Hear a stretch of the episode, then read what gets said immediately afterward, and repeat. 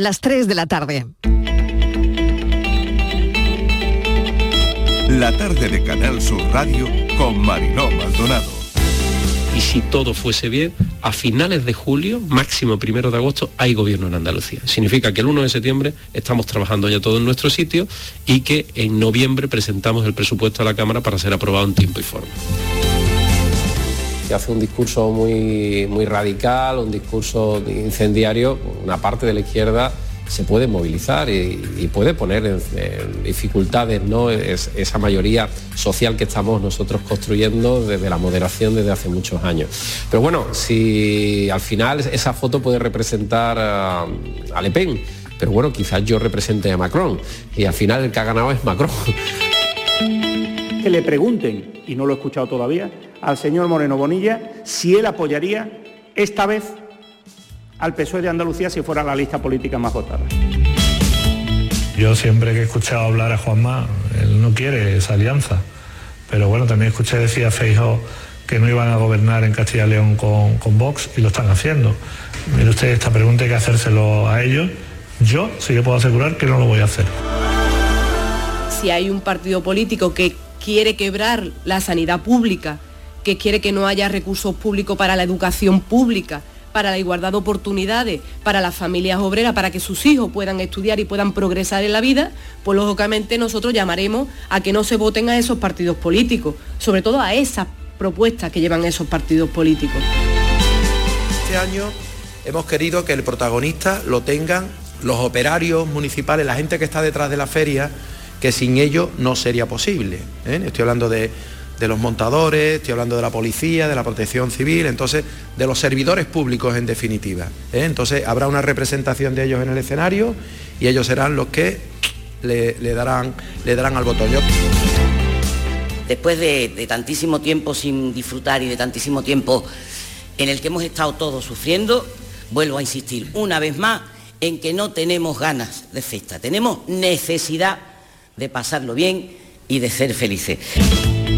Pues prácticamente montar lo que es cocina, barra y ya todo lo que sería decoración, que nos ha cogido el toro, porque este año se, se preveían menos casetas y se han cogido más casetas de la cuenta, por lo visto se han cogido cuatro casetas a la misma empresa y vamos un poquito atrasados, pero vamos, las otras iban más adelantadas. Ya está todo preparado. A falta de barril de cerveza está todo. Hombre, hay que montar, tenemos 12 casetas más y estamos empezando ya a montar y nos ha pescado aquí en esta. Esa está súper adelantada. Aquí lo único que falta ya es meter bebida alcohólica y la música, esta música me ha hecho para empezar. Una ayuda importante, y más después de, este tiempo de COVID que hemos estado prácticamente, digamos, nulo en el negocio.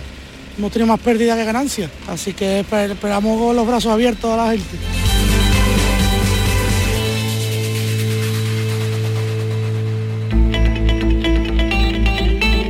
La tarde de Canal Sur Radio con Mariló Maldonado.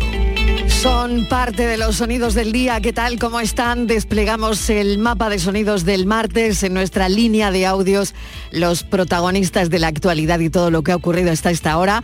Vamos a contarles cómo transcurre la tarde entra otra borrasca en España que podría cambiar el tiempo. Hoy sigue el tiempo primaveral, buen día, con más nubes que ayer, pero un día muy soleado en Andalucía, en Tarifa. Hoy el viento permite la primera levantada del Almadraba en la zona. Dos cruceros de lujo, por otro lado, van a llegar para vivir la feria de Sevilla y todo está, como han oído en nuestra línea de audios, preparándose ya. Hay ganas de feria y esta noche, feria en Rota.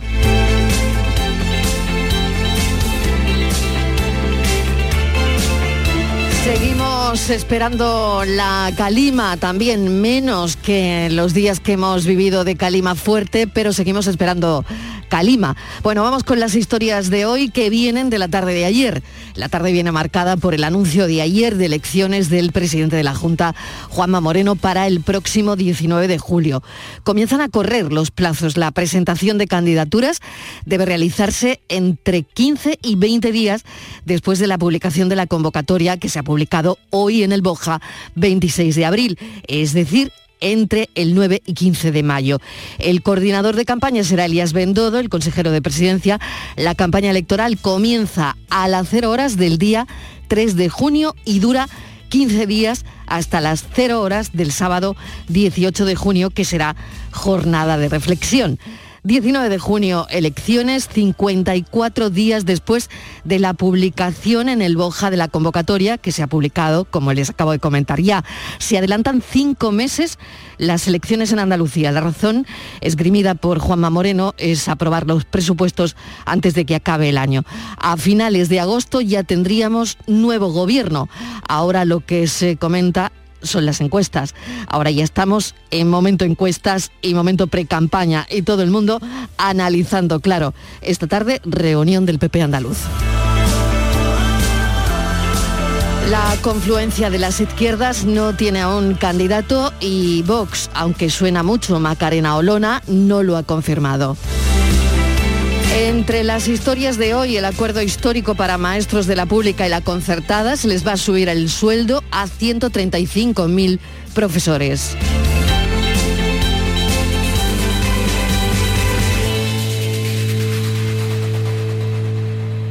El Consejo de Ministros esta mañana ha aprobado el Real Decreto que reforma la estructura de la Casa del Rey para reforzar la transparencia y la ejemplaridad del rey. Esa es la pretensión. Hemos sabido las cuentas del rey por primera vez y es noticia. ¿Cómo no va a ser noticia? El mensaje es que este rey no se parece al anterior. Felipe VI no quiere líos. El rey Felipe VI hizo público ayer por decisión personal, un patrimonio personal por algo más de dos millones y medio de euros entre depósitos y valores. Dicho patrimonio, explica la Casa del Rey en un comunicado, procede de las retribuciones percibidas por don Felipe en los últimos 25 años, primero como príncipe de Asturias desde el 98 y luego desde el 2014 como monarca. No tiene dinero en el extranjero ni tampoco tiene plan de pensiones. Esto no contenta a todos, como a Unidas Podemos, que anoche Ione Belarra se quejó en Twitter. Por cierto, Twitter, Elon Musk, el hombre más rico del mundo, va a comprar Twitter por 44 mil millones de dólares. El fundador de Tesla ha llegado a un acuerdo con los accionistas de la compañía y Elon Musk, que le encanta Twitter, le encanta esa red social, quiere cambiar algunas cosillas, como por ejemplo aumentar lo que puedes escribir y editar y cambiar tweets que hayan sido ya publicados. Libertad de expresión sin límites es lo que ha dicho. Bueno, veremos cómo responde la comunidad tuitera a los cambios. 300 millones de usuarios tiene la red Twitter. Por supuesto, las reacciones en el mercado no se han hecho esperar. Ya saben que es una compañía que estaba perdiendo dinero. Bueno, pues acaba de subir en bolsa con el anuncio de la compra de Elon Musk. Así que primer movimiento que no les ha salido nada mal.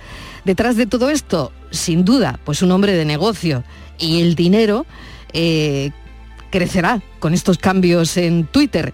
Ganará más y probablemente sea un poquito más rico, un poquito nada más.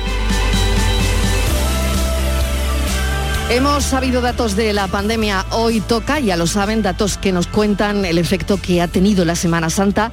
Han subido las, hospitalizaciones, hay 240 casos por cada 100.000, esa es la incidencia y desgraciadamente 39 fallecidos en este tiempo que llevamos sin saber datos.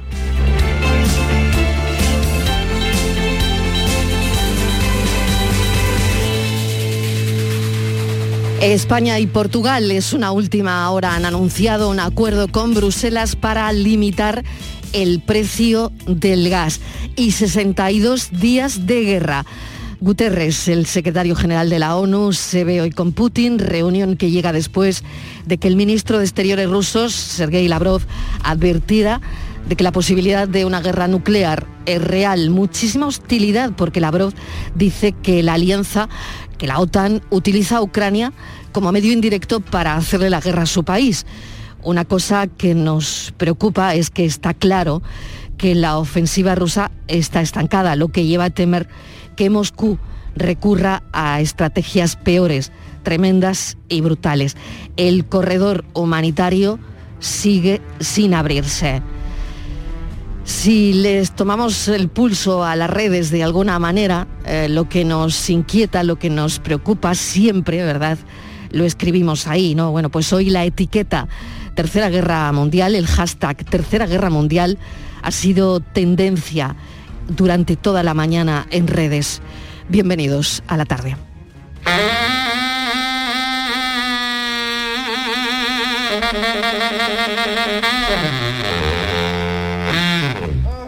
Música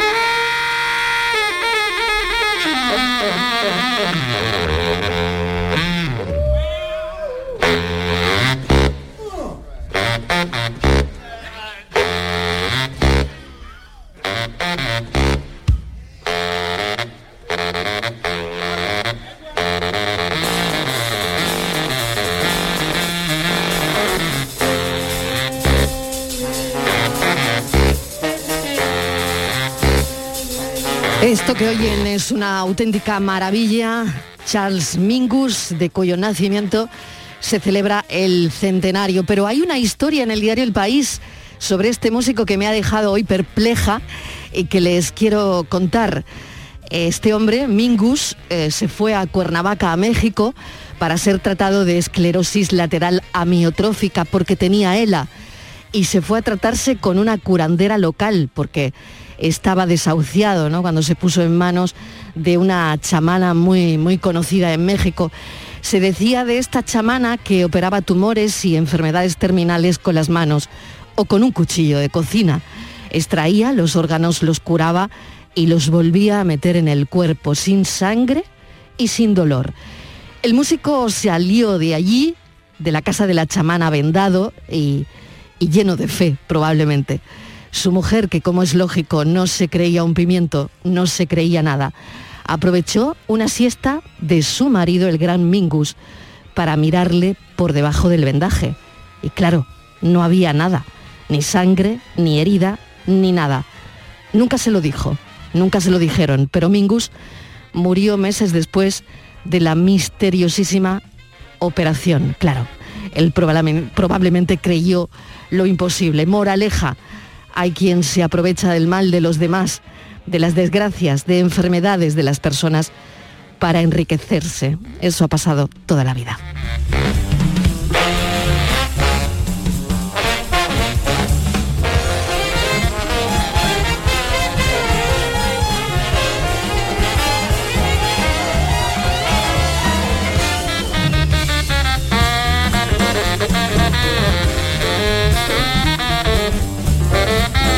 Es la hora de la mesa de redacción con Estíbaliz Martínez hablando de aprovecharse de la gente desmantelada en Huelva una red de estafadores amorosos por internet. Los estafadores habrían logrado obtener de sus víctimas más de 250.000 euros para invertir, pues, por ejemplo, en criptomonedas. Estíbaliz Martínez, bienvenida. Hola Marilo, ¿qué tal? Buenas tardes. Sí, aquí estamos siempre, sabes que atentos y siempre denunciando este tipo de actos delictivos y sobre todo alertando a todos los ciudadanos porque ninguno estamos libre de este tipo de, gente, ¿no? Hay 13 hombres concretamente de origen nigeriano que la Guardia Civil está eh, investigando, como tú decías, como presuntos autores de numerosas estafas amorosas a través de, de Internet, que se hacían pasar por novios, novios de, de sus víctimas. La mayoría de los investigados, Mariló, residen en España y tienen conexiones en países como Italia, Reino Unido y Nigeria. Las actuaciones llevadas a cabo en la denominada Operación Loverboy han sido ya entregadas al juzgado de primera instancia instrucción número 5 de Ayamonte en Huelva y la Guardia Civil ha detallado que en algunos casos los estafadores se hacían pasar por famosos actores de Hollywood.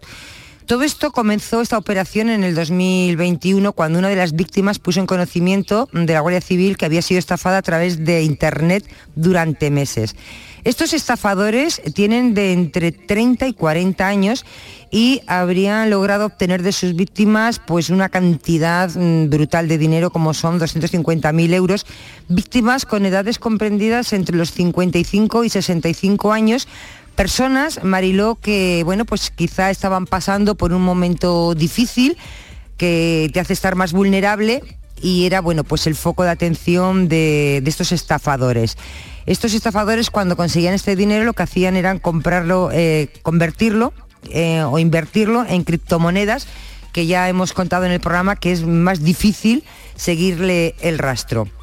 Se conoce este tipo de estafa, Mariló, como el falso novio virtual que consiste en que eh, el delincuente se crea una, o la delincuente, puede ser hombre o mujer, se crea una identidad falsa y como te decía, aprovecha esa vulnerabilidad de la víctima, finge interés amoroso sexual en ella y eh, a veces tarda meses en ganarse su, su confianza, ¿no? Una vez que consigue esta confianza, pues lo que empieza es a contarle problemas, a pedirle dinero, diciendo que él tiene, por supuesto, o ella, su, su propio patrimonio, pero ahora mismo está en otro país y que por causas ajenas, pues no puede disponer de un dinero. Y el engaño Mariló pues eh, suele consistir en que quiere venir a conocer a, a su pareja, que quiere venir a. España y le reclama dinero de muchas maneras. Una puede ser para pagarse el billete del avión, otras a veces que envían equipajes o objetos de valor a casa de su víctima y eh, porque ellos están pues retenidos donde sea o no pueden pasar a la aduana y entonces les empiezan a pedir eh, cantidades de dinero que de manera que que ni nos damos cuenta, nos meten en una red, nos meten en su entramado de estafa Mariló y nos vacían la cuenta. Bueno, yo sé que esta mañana hemos estado investigando el asunto en la redacción. Estíbaliz Martínez ha estado haciendo llamadas. Entre esas llamadas sé que has podido contactar con una de las víctimas. Es verdad que se había, mm, nos había comentado que estaría en directo a esta hora, pero bueno, hay que entender el momento por el que están pasando estas víctimas y estas personas. Pero me gustaría, Estivaliz, que me contaras qué te ha contado, que has hablado con ella. Pues mira, he hablado con esta, con esta persona y efectivamente es una mujer que estaba pasando un momento delicado eh, y se había quedado viuda, lo estaba pasando muy mal. Mm. Ella no estaba en ninguna en una página de contactos ni nada, sino que alguien le pide amistad a través de, de una, de una red social acepta y empiezan, y empiezan a hablar. Cuando uno está pasando por una situación así, a veces eh, tampoco, quizá es un error que cometemos, ¿no? Quizá tampoco le cuentas, eh, eh, pues no sé, a tu gente más cercana, mm, y entonces, bueno, viene una persona extraña y, y te abres, te empiezas a contar tu situación y empiezas a entramar una relación. Estas- estos estafadores, que son grandes expertos, pues bueno, eh, saben cómo, eh, cómo llevar tu situación, te primero pues confían en, en ti, en tus palabras y tal. Bueno, esta señora concretamente eh, con la que he hablado esta mañana, que me ha dicho que sí, que nos iba a atender, no sé, quizá igual la tenemos que llamar desde, porque a mí me ha costado mucho llamarla desde el Sí, teléfono sí. de la redacción, no me lo cogía. Claro, lo, Y hemos- luego lo estamos intentando por, por localizar todos. a través de mi Mm. móvil Sí. y entonces sí, porque claro, imagínate, ya tienen muchos, mm, tienen miedo y estos teléfonos Normal. de la radio a veces aparecen números largos Exacto. y les da un poco de, de miedo porque ya no se fían de nada, ¿no? Sí. Y bueno, a través del móvil pues sí me atendió. Bueno, pues esta eh, señora eh, parece ser que este, que este estafador estaba, era, navegaba, estaba por algunas, O sea, le dijo mares- que era marino mercante. Sí, sí, no sé si era marino, marino mercante, mercante o- él estaba navegando. Sí, algún sí. pedazo de puesto, ¿Y él cómo, cómo- mucho. cómo la estafó, Estivaliz? ¿Cómo la estafó? Pues mira, Marilo, él dice que después de conseguirla, que tenía que entregarle, que te- él tenía que mandar a España unos papeles, que tenía una caja con unos papeles, que era una documentación muy importante y que él estaba en una situación muy complicada porque estaban como retenidos en no sé qué aguas, en qué mares, y que si podía esa, esa, eh, esa caja con esa documentación mandarla por mensajería a su casa. Y le dice esta señora que sí, que sin ningún problema, que le- sin ningún problema que la mande. Vale.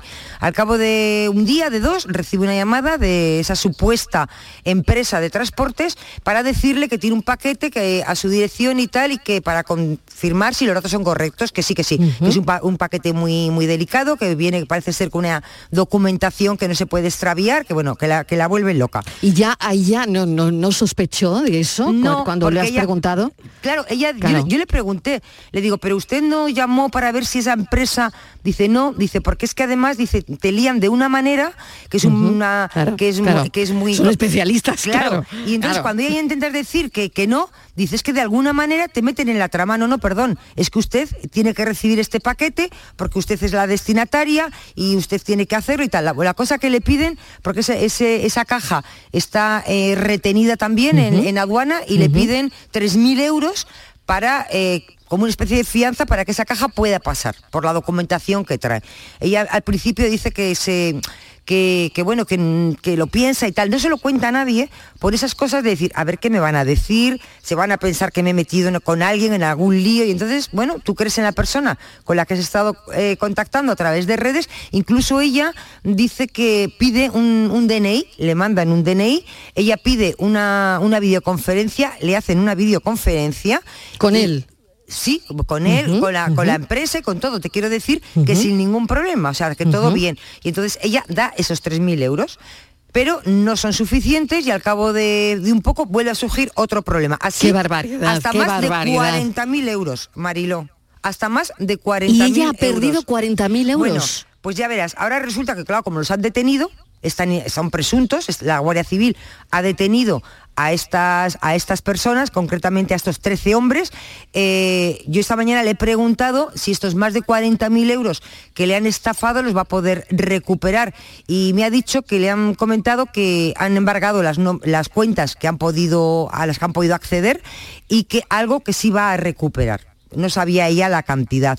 Entonces, ella una de las cosas que me decía era que había muchísima gente como ella y que no sabía, ella tenía mucho, tiene miedo, Marilo. Ahora mismo es una mujer que, que se siente muy insegura, primero por la situación en la pues que, es estaba. normal, claro, claro, claro. Y está muy insegura. Y entonces ya no se fía de nadie, no sabe qué es verdad, qué es mentira, si le llamamos de la radio, si somos periodistas o si somos estafadores. La tenemos, Estivaliz, la tenemos. Venga, vale. Eh, Paula.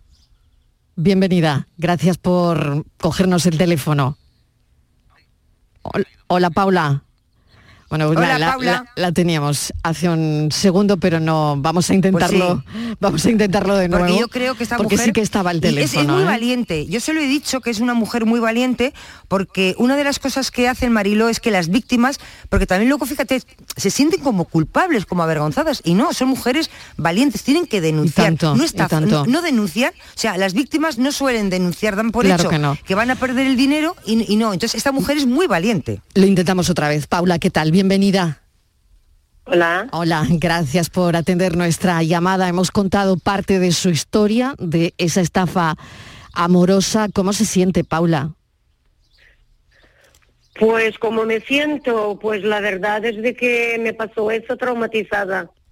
¿Cómo le pasó? Porque ya nuestra compañera Estivaliz Martínez nos ha estado contando en el lío que la han metido de esos papeles que tenían que persona. Claro, que tenían que llegar de, un barco. Cuéntenos, ¿cómo, cómo fue?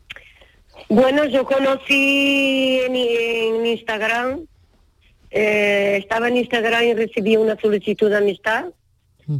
Eh, era un hombre bastante agradable, simpático. Yo llevaba algún tiempo viuda, con depresión y sola. Mm. Y la verdad no me pareció mal tener un amigo en internet empezamos a hablar y enseguida pasamos al WhatsApp. Paula, le alegró la vida, ¿no? En definitiva, él, bueno, ¿cómo era? ¿Cómo era? ¿Cómo, cómo se presentó? Él me contó de que era irlandés, viudo, eh, que vivía en Barcelona y que se dedicaba mm, a negocio de navegaba Ah, mm, con esto de petróleo y, aceite, mm. que era el último año que ya que le quedaba. ¿Y a usted? En, ese trabajo. Claro, Paula, ¿y a usted le han estafado 40.000 euros? A mí me estafó, es decir, em, después de hablar con él, él me dijo que em, que el barco iba lento, que habían tenido una avería y que estaban a la merced de los piratas de mar. Entonces que era una cuestión de vida o muerte y que tenía un paquete con documentos personales y, algo de dinero. Nunca mm. me dijo la cantidad y que se lo podía enviar a mi casa. Y yo le dije que sí, no vi ningún inconveniente. Estivaliz, eh, bueno, todo esto está en manos de la policía, imaginamos, ¿no? Sí, sí, sí. Paula, Paula, buenas tardes. Eres muy, eres, muy valiente. Y cuando te dicen que va a mandar la caja a tu casa, que tú que eres, bueno, tú crees en la, en la buena fe de la gente, le dices que sí, que sin ningún problema, y te llama una empresa de mensajería y ahí viene el lío, ¿verdad, Paula? Eso, exactamente. Pues esta empresa de transporte que ponía, no sé si era, era verdad, pero ponía eh, Asia Express. Sí. Me comentó de que mm, había problemas con la aduana, que habían descubierto que en el paquete había mucho dinero y que tenían que enviar 3.000 euros. En el paquete que a usted le mandaban había dinero. Sí, el paquete contenía mucho dinero y había que pagar 3.000 euros. Y entonces usted, Paula, que claro, empieza, que tampoco, que, que tiene su, su- claro, dice, tampoco voy a mandar 3.000 euros porque sí. Claro, usted yo pide el en DNI, principio ¿verdad? yo estaba reacia. Claro. A ver, yo enviar dinero no quería, pero le pedí una prueba de identidad, me envió la fotocopia del carnet de identidad que correspondía a la persona en cuestión. Luego, aún así, yo no, no estaba convencida y le pedí eh, que me enviara un, una que me hiciera una videollamada en directo, porque se suponía que estaba en alta mar navegando. Y me la hizo y era él, la misma persona. que, que era una persona... Entonces ya eh, yo me quedé un poco más convencida, pero la cuestión es que la, la empresa de transporte daba a entender de que yo, que el problema era grave, que estaba metida en un bolío. O sea, que a usted, Entonces yo claro, empecé a asustarme claro, porque yo, claro, claro, a usted, yo ya me veía claro, cómplice claro, de algo claro, claro. ilegal que yo no sabía las consecuencias y empecé a asustarme mucho. claro, usted la y empecé a enviar el dinero que me pedía.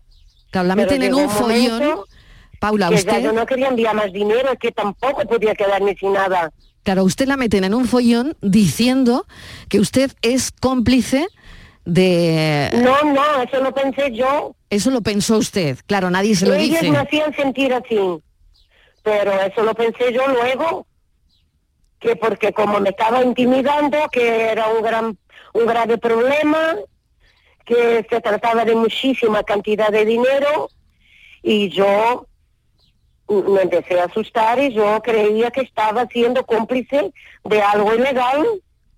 Paula, Entonces yo ¿y cuándo- tenía las consecuencias. Claro, ¿cuándo va usted Por a eso la...? yo enviaba el dinero Ajá.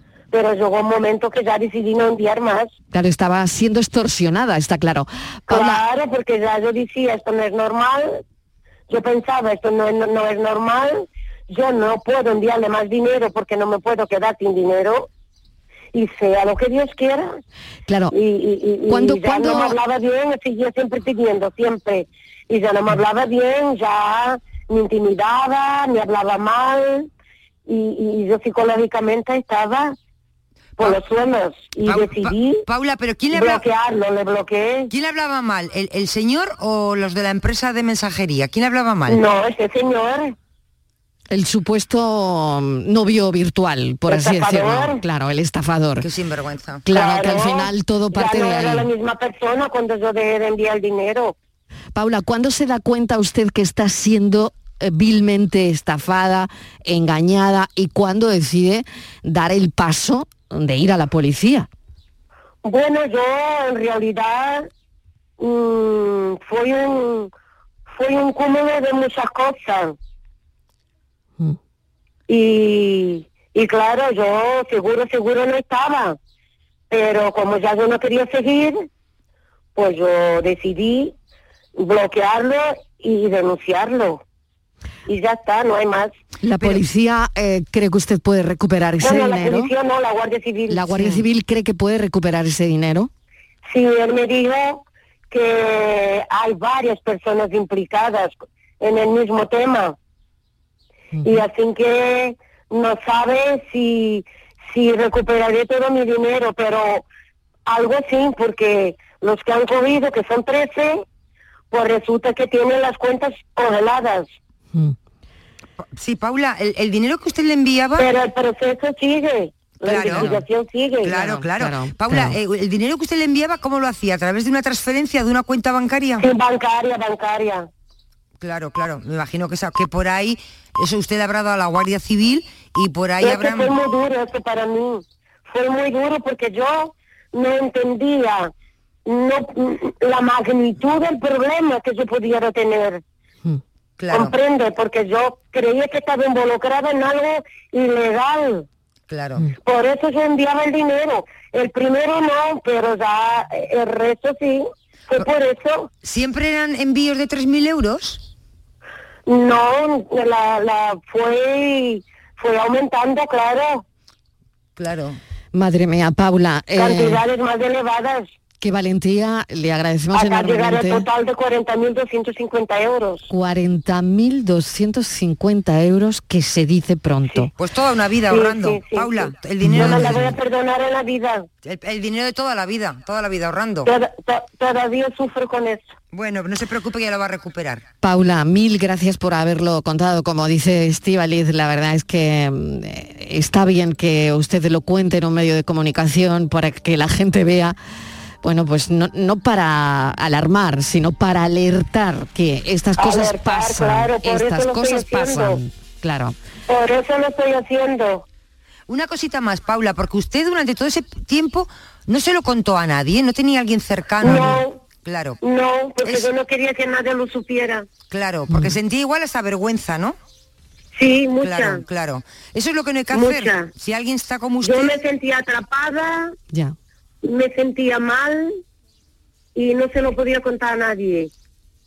Paula, Pero ya ojalá. más tarde sí lo conté a, a mis dos hijos y una cuñada, son los únicos que saben. Claro, pues Pablo, ojalá pueda usted rehacer su vida tranquilamente y confiar en, en la gente de nuevo, porque estos son extorsionadores que Claro, yo cumplirán. ya no, co- ya no confío, Ya. no me fío Ya. ni de mi sombra. Ya, pero bueno, hay gente muy buena en, en el mundo y seguramente que habrá alguien que la pueda hacer muy feliz.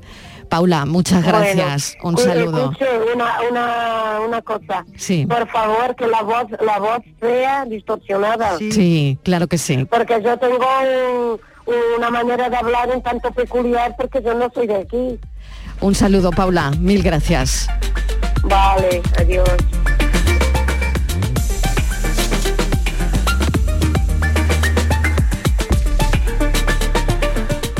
Vamos con otra historia. Vecinos y miembros del Ayuntamiento de Cañaveral de León, en Huelva, han despedido entre aplausos al que ha sido su médico de cabecera desde el año 2021. Fíjense, la cara y la cruz de la actualidad, una historia en la que hablábamos de la maldad, de la maldad de algunas personas y esta otra que es justo lo contrario, ¿no? Hablábamos de este médico de cabecera, Juan Francisco Soto, que el 20 pasó su última consulta antes de jubilarse, Estivaliz. Sí, entre aplausos y lágrimas, Mariló, todo un pueblo estaba allí a la salida de ese centro de salud para despedir a, este médico que tanto quieren. Eh, que fue una sorpresa, por cierto, para, para el doctor que no, que no se lo esperaba, ¿no? que allí le pillaron con su bata blanca puesta y con esos ojos emocionados. Los vecinos, eh, Mariló, dicen de él que es un doctor que jamás ha mirado al reloj, que, era un, que no era un médico de los que estamos acostumbrados al uso, que es un profesional tremendamente comprometido, una persona con grandes valores, que siempre eh, dice que les atendía fuera de su horario laboral, que no le importaba que fuera tardes, fines de semana, festivos, que él visitaba y llamaba a los pacientes para ver cómo estaban en cualquier momento, que siempre ha tenido palabras muy bonitas para todos sus pacientes, que es una persona muy cercana, cariñosa, atento y humilde. Y podía estar siguiendo así Mariló toda la tarde. Y así que este doctor que seguramente eh, ha colga- no ha colgado la bata, se ha jubilado, pero seguramente que la bata siempre la tendrá puesta. Doctor Juan Francisco Soto, ¿qué tal? Bienvenido.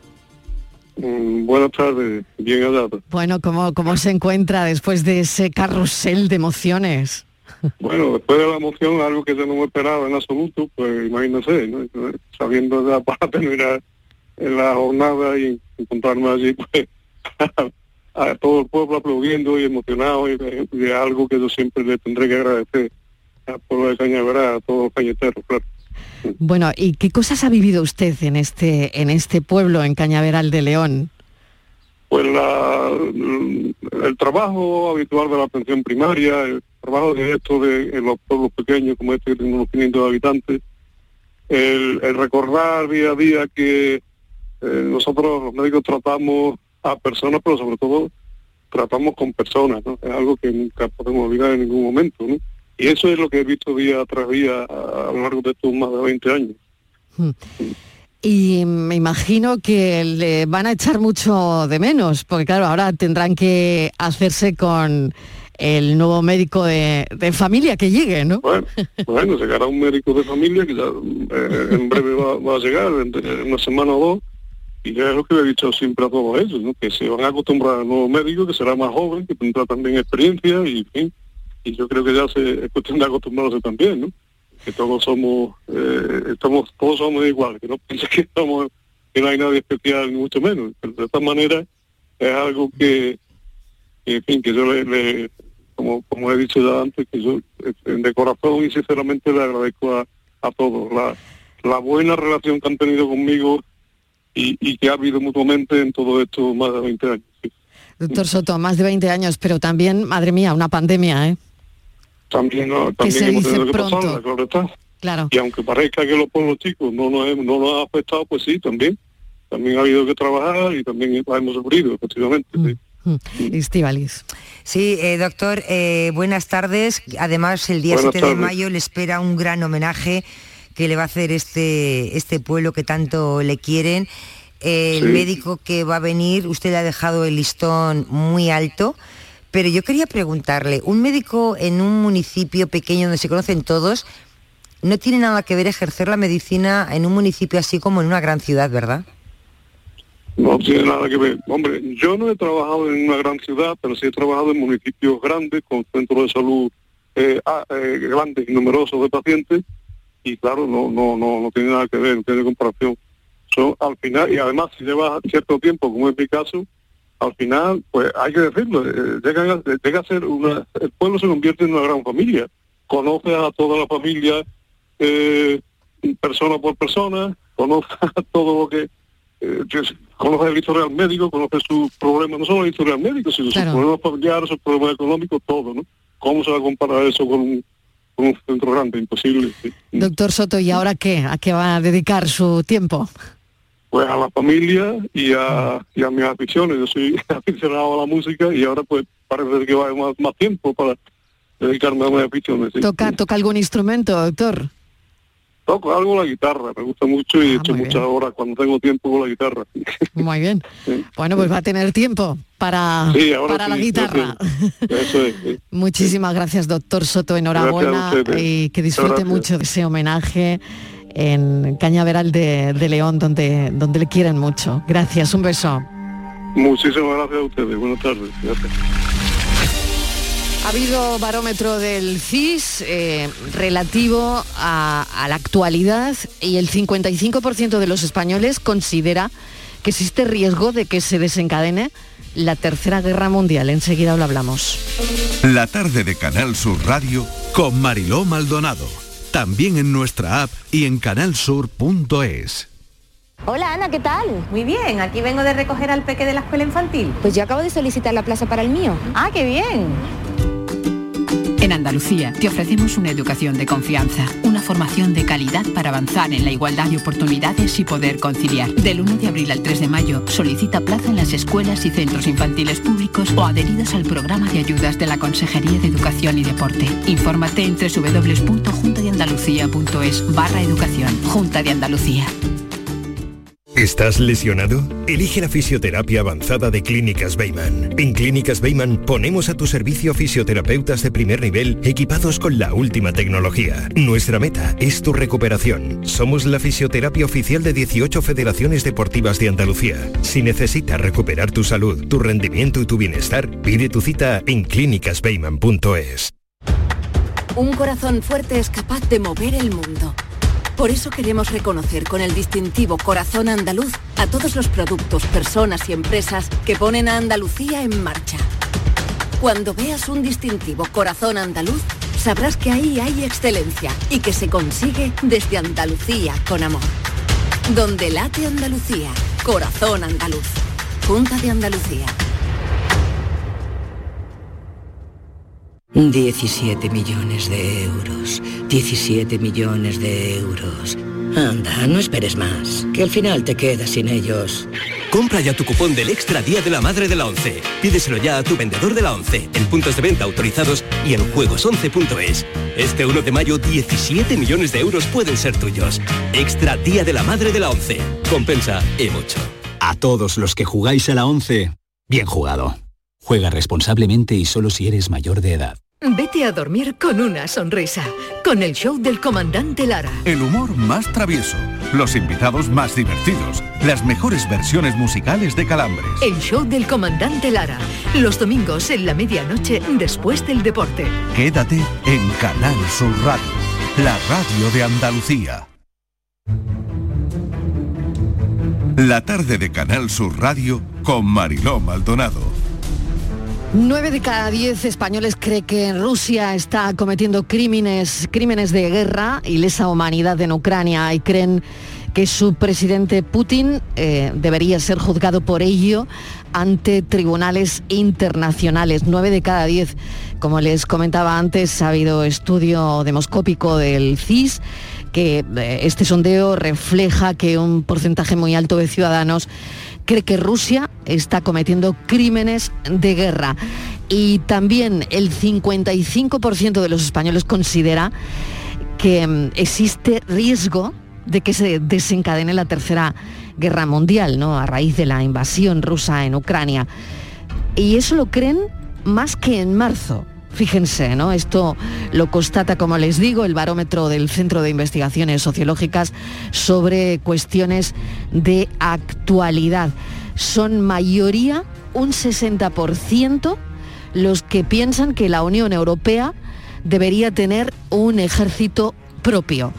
Rusia advierte del peligro real de guerra nuclear, lo ha dicho Sergei Lavrov, el ministro de Exteriores, y claro, quien ha advertido que no debe subestimarse la posibilidad de que haya, pues eso, una guerra nuclear. Fernando Cocho, analista de inteligencia, experto en conflictos internacionales, está ya con nosotros. Fernando, bienvenido, ¿qué tal? Hola, buenas tardes, ¿qué tal? ¿Qué te parece el CIS? Bueno, evidentemente dice cosas que son bastante ciertas, ajustadas, que habría que, que matizar porque cuando Lavrov habla de una posibilidad de conflicto nuclear, es algo que ya reiteradamente es parte de la estrategia eh, rusa, ya se ha dicho por parte de Putin en varias ocasiones, incluso antes de la invasión de Ucrania, es si realmente estaban dispuestas la sociedad occidental a enfrentarse a una potencia que tenía un maletín nuclear. Eso no significa que eh, vaya a haber una guerra nuclear como tal. Sí, cierto es que puede haber una expansión de la guerra, un conflicto más extendido, pero en el que incluso, mm, aun entrando parte de la OTAN, que esperemos que no ocurriera eso así, porque entonces sí sería la Tercera Guerra Mundial, no se no contemplo, no se contempla que ninguna de las dos partes utilice armamento nuclear, porque eso significaría que los primeros 20 minutos de la guerra o del uso de esas armas nucleares, en torno a 950 millones de habitantes, seres humanos, desaparecerían del planeta, aparte de las secuelas posteriores. Entonces es una autodestrucción mutua eh, asegurada.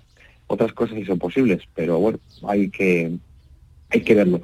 En cuanto a que Putin sea condenable o no condenable, evidentemente es condenable desde el punto de vista moral, ético y político, pero mm, no olvidemos que ni Estados Unidos, ni Rusia, ni China, por ejemplo, han firmado el, el, acuerdo del lo que es el, juicios del Tribunal Penal Internacional. Por tanto, no puede ser juzgado a no ser que pierda la guerra.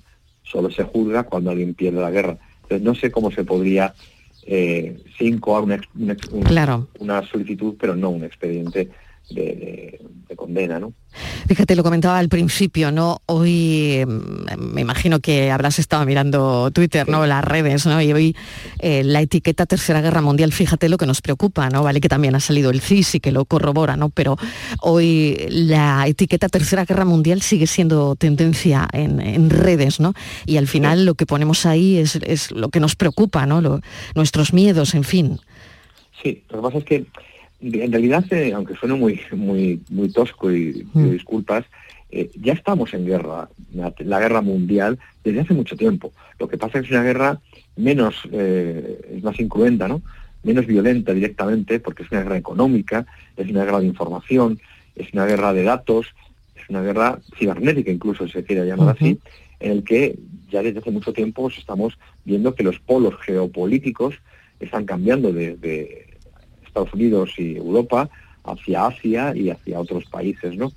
Entonces, en guerra económica estamos, cuando el 60% de la producción de materias eh, importantes en tecnología están o en Estados Unidos o en China, y China se enfrenta a Estados Unidos, pues nos encontramos con un problema que es guerra económica. Cuando el primer inversor, el segundo, perdón, inversor en maíz, en compra de maíz y en agricultura de Ucrania, es China por- para mantener a su población, pues estamos hablando de guerra económica. Claro, hoy Lavrov eh, ha, dicho también ¿no? que la alianza que la OTAN utiliza a Ucrania como medio indirecto ¿no? para hacerle la guerra a su país, el, el ministro de Exteriores ruso. ¿no? Y una cosa que nos preocupa, Fernando, es que está claro eh, que la ofensiva rusa tú ahora me lo confirmas, pero parece que, que está estancada, ¿no? Y, y esto lo que nos hace temer es que eh, Moscú recurra eh, a estrategias peores, ¿no? Sí, bueno, de hecho lo va a hacer, lo ha hecho, lo va a hacer porque eh, ha, puesto al, al mando al general que es un experto en arreglar, perdóname la expresión, estas cosas, ¿no? Lo hizo ya en Grozny, lo hizo en Alepo, lo hizo en Oms, y es un especialista en, en utilizar lo que se llama la estrategia de alfombra, es decir, cu- cuadricular eh, el territorio y bombardearlo masivamente hasta la rendición o la claudicación absoluta de ese, de ese territorio. Ya lo utilizó los aliados en la Guerra Mundial contra Hitler en, en Hamburgo y en Dresde, en el que, por ejemplo, en Dresde solo quedó en pie un edificio. Entonces son estrategias eh, muy, muy, muy desagradables y los pueden hacer. Y está con- consiguiendo, ya ha conseguido cinco de los seis puntos que Putin quería. Y era conseguir eh, ese cordón que él llama de seguridad nacional, eh, entidad de seguridad nacional propia, eh, vital, vital para ellos, que es eh, llegar desde lo que es el- la frontera norte de Rusia o Bielorrusia hasta el sur, la península de Crimea, pasando por Odessa y, ¿por qué no?, llegando hacia el territorio autoproclamado independiente de Transnistria, que es totalmente prorrusa, y más que prorrusa, prosoviética. Podemos encontrar estatuas de Lenin y banderas con hoyo y martillo. Y Transnistria es un territorio muy pobre, en el que hay una custodia de armamento por parte de 2.000 soldados rusos, tiene casi 40.000 arma- 40.000 eh, cabezas de misiles, o sea, que no son de los últimos modelos, pero pueden hacer mucho daño. Entonces sí, es cierto que eh, Europa, o Estados Unidos, perdón, utiliza a Ucrania para hacer la guerra de una manera indirecta a Rusia, dado que evidentemente estamos hablando de peleas geopolíticas, al igual que China con Estados Unidos, Estados Unidos contra China, Irán contra Arabia Saudita, son guerras comerciales, guerras económicas que a veces, desgraciadamente, descienden al territorio pues de matar gente. Fernando Cocho, buenas tardes. Eh, el titular o lo que os viene en la prensa hoy, esa tercera guerra mundial, esa guerra nuclear, es después de esa entrevista que concedió ayer el ministro de Exteriores, Sergei Lavrov, a una televisión local rusa, final régimen. Pero es que hoy, bueno, pues hoy no sé si había algo de expectación porque se reunían con el secretario general de la ONU, con Antonio Guterres, y ya sabemos lo que el ministro de Exteriores ruso ha dicho, ¿no? Después de esa reunión. Ha dicho que, de hecho, ha rechazado la necesidad de, de que no, que no va a haber mediadores internacionales en las negociaciones con Ucrania por ahora, porque dice que hablar sobre mediadores en la fase actual, dice, bajo mi punto de vista, dice el ministro de Exteriores ruso, es prematuro. Esto quiere decir que no están por la labor de ningún tipo de negociación, que ellos tienen han hecho su estrategia, tienen en mente ahora mismo una ruta de guerra que van a seguir y que no van a parar bajo ningún concepto. Reciban la visita de quien reciban.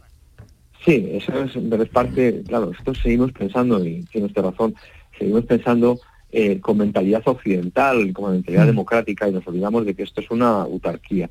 Y en doctrina militar eh, rusa se establece, es mucho más tradicional en ese sentido, establece el principio de, mm, más parecido a Clausewitz, en el que la guerra no es más que la- el desarrollo de la diplomacia por otros medios y que no es incompatible sentarte en la mesa de negociación, conseguir peleando, seguir guerreando, porque eso te da más fortaleza a la hora de negociar y no necesitas intermediarios. Mientras que en otros países, en Occidente, pues se llega a un alto al fuego, a una negociación, y si no se arregla, pues vuelve otra vez a pelear. Pero antes ha habido un alto al fuego. Aquí no. Esta política de guerra, pues no, no, es, no son así, no piensan así. Y aunque la gente piense que Rusia, que ha sufrido muchos, mucho, eh, mucho desgaste, Rusia está perdiendo la guerra, Rusia tiene contemplado eh, esta parte de lo que es el conflicto bélico. Eh, de hecho, solo ha utilizado en torno al, por decir una cifra pequeña, en torno al 8 o 10% de su capacidad armamentística. Sí han, perdido muchos tanques, ha perdido 10, 15, 20 mil soldados, eso para ellos no es nada, pero no ha utilizado sus misiles hipersónicos y a veces que los ha hecho supersónicos y a veces que lo ha hecho lo ha hecho de manera quirúrgica para destruir vías férreas, para destruir arsenales de armas y Rusia está muy lejos de muy lejos de utilizar ni siquiera el, el 30% de su capacidad militar, que Dios quiera que no la utilice, porque todo lo que destruya luego lo tendrá que reconstruir. Toda la zona del Donbass, que es la zona minera, la zona mm. rica en litio, la zona rica en, hidrocarburos, en gas, toda esa zona, que es la, la, que él quiere conquistar, la que está conquistando, la que más llamada zona pro, rusófila, es la zona más rica de, de Ucrania, y todo lo que destruya lo tiene que reconstruir. Por cierto, que ya ha dado varias licitaciones de reconstrucción de algunas ciudades a empresas chinas, lo cual no deja de ser algo sorprendente. Desde luego, desde luego, no lo sabía, qué curioso. Fernando Cocho, mil gracias por habernos acompañado este ratito, analista de inteligencia y experto en conflictos internacionales. Un placer, como siempre. Un saludo. Vamos con la foto del día, Francis Gómez. Buenas tardes, Mariló. ¿Qué tal? La foto de hoy es la propuesta por Conchitina Andrés. Conchitina cursó la especialidad de fotografía en la Escuela de Artes Aplicadas y Oficios Artísticos de Sevilla. Ha desempeñado su trabajo como fotoperiodista en los diarios Sevilla Información, ABC y El Mundo. También ha colaborado en las revistas Man y Casa de Campo. Ha participado en exposiciones fotográficas dedicadas a la Semana Santa de Sevilla y a la Bienal de Flamenco. Recientemente ha presentado el libro La danza de los sentidos, junto a otras dos fotoperiodistas ya conocidas en esta sección, Cristina Kickler y Esther Lobato.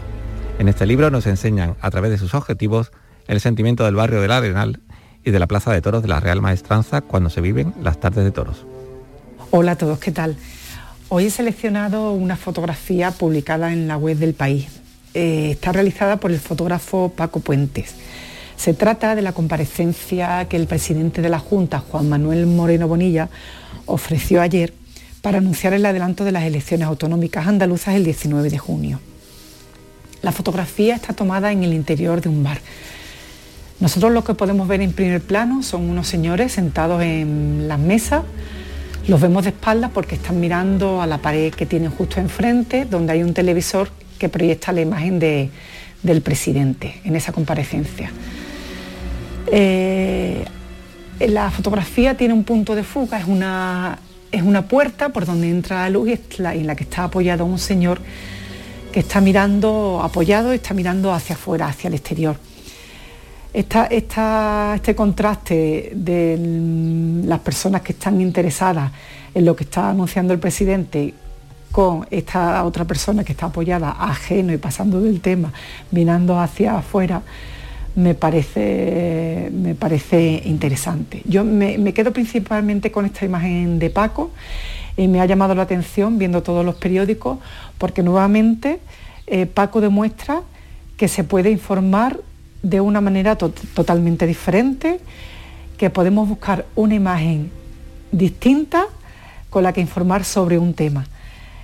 Él suele huir siempre de lo típico, de lo tópico, y, a mí me parece muy importante, muy importante este tipo de fotografía, eh, que repito, demuestran que se pueden hacer las cosas de manera muy diferente y muy interesante. Enhorabuena Paco por esta fotografía de nuevo. Fotoperiodistas, un saludo que eligen su imagen del día. La tarde de Canal Sur Radio con Mariló Maldonado. También en nuestra app y en canalsur.es. ¿Buscas una fibra óptica que te dé más? Telecable Andalucía es tu operador local de confianza. Telecable. Fibra de 300 megasimétricos por solo 14,90 euros al mes y línea ilimitada de 24 gigas por 10,90. Contrata en Telecable Andalucía. Somos punto de venta oficial de Xiaomi. Telecable Andalucía. Conecta con lo que realmente importa. ¿Sabes que en Concesur dos hermanas te regalan la luz de emergencia V16 homologada? Ven a realizar el mantenimiento de tu Mercedes-Benz y llévatela totalmente gratis hasta el 31 de diciembre. Infórmate en nuestro taller autorizado Mercedes-Benz de Concesur dos hermanas o llamando al teléfono 955 634 400 marcando la opción de cita previa. María Galeana, Juan Meseguer y Jimmy Roca protagonizan El Abrazo en el Auditorio Nissan Cartuja de Sevilla, una comedia dramática en la que se mezclan realismo y fantasía con humor. El Abrazo, dirigida por Magui Mira, del 13 al 15 de mayo en el Auditorio Nissan Cartuja. Venta de entradas en auditorionissancartuja.com y El Corte Inglés. Feria del Olivo de Montoro, del 11 al 14 de mayo en las instalaciones del Patrimonio Comunal Olivarero. Organiza Consorcio Feria del Olivo. Patrocina Caja Rural de Jaén, Diputación de Córdoba. Financia Consejería de Agricultura, Pesca y Desarrollo Rural de la Junta de Andalucía. En Canal Sur Radio te esperamos por la noche. En la noche de Canal Sur Radio con Rafa Cremades. Con las mejores sorpresas, la música, diversión y todo lo que ya sabes que tiene este gran club convertido en un programa de radio. La noche de Canal Sur Radio con Rafa Cremades. De lunes a jueves, pasada la medianoche. Quédate en Canal Sur Radio, la radio de Andalucía. La tarde de Canal Sur Radio con Mariló Maldonado. Estos son nuestros teléfonos 95 1039 105 y 95 1039 16. Pues ya es obligatorio que bares y restaurantes ofrezcan agua del grifo gratuita. José Carlos Cutiño, ¿qué tal? Bienvenido, Hola, delegado de la tardes. OCO en Andalucía. Esto oh, ya es obligatorio. Ya es obligatorio. Nosotros lo venimos pidiendo desde el año 2018. ¿eh? ¿Ha llovido? Una campaña, ya ha llovido. De calimas hecho, llevamos ya. Eh, por aquel entonces había un proyecto de ley de salud pública en Andalucía que ya lo contemplaba, eh, pero bueno, aquello se quedó parado y, ha sido al final una normativa estatal, mm, una ley de residuos y suelos contaminados para una economía circular la que establece est- esta obligatoriedad. De hecho, en su artículo 18.3 dice eh, que bueno, las administraciones públicas tienen que fomentar el consumo de agua potable en sus dependencias y otros espacios públicos y dice que con el mismo objeto los establecimientos del sector de la hostelería y la restauración tienen que ofrecer siempre a los consumidores, clientes usuarios la posibilidad de consumo de agua no envasada de manera gratuita y complementaria a la oferta del mismo establecimiento. Es decir, que lo que antes era, digamos, una cortesía, eh, también un, un deber casi bíblico, ¿no? Lo de dar de beber al sediento. Pero bueno, eh, eh, está ya establecido como una norma, un, Sí. un derecho que pueden exigir los consumidores. Estivaliz. Sí, bueno, yo me alegro muchísimo porque yo siempre eh, soy de agua del grifo, yo soy anti agua, no quiero agua de botella para nada y a veces tenía problemas porque no me ponían buena cara cuando decía por favor que sea del grifo, ¿no?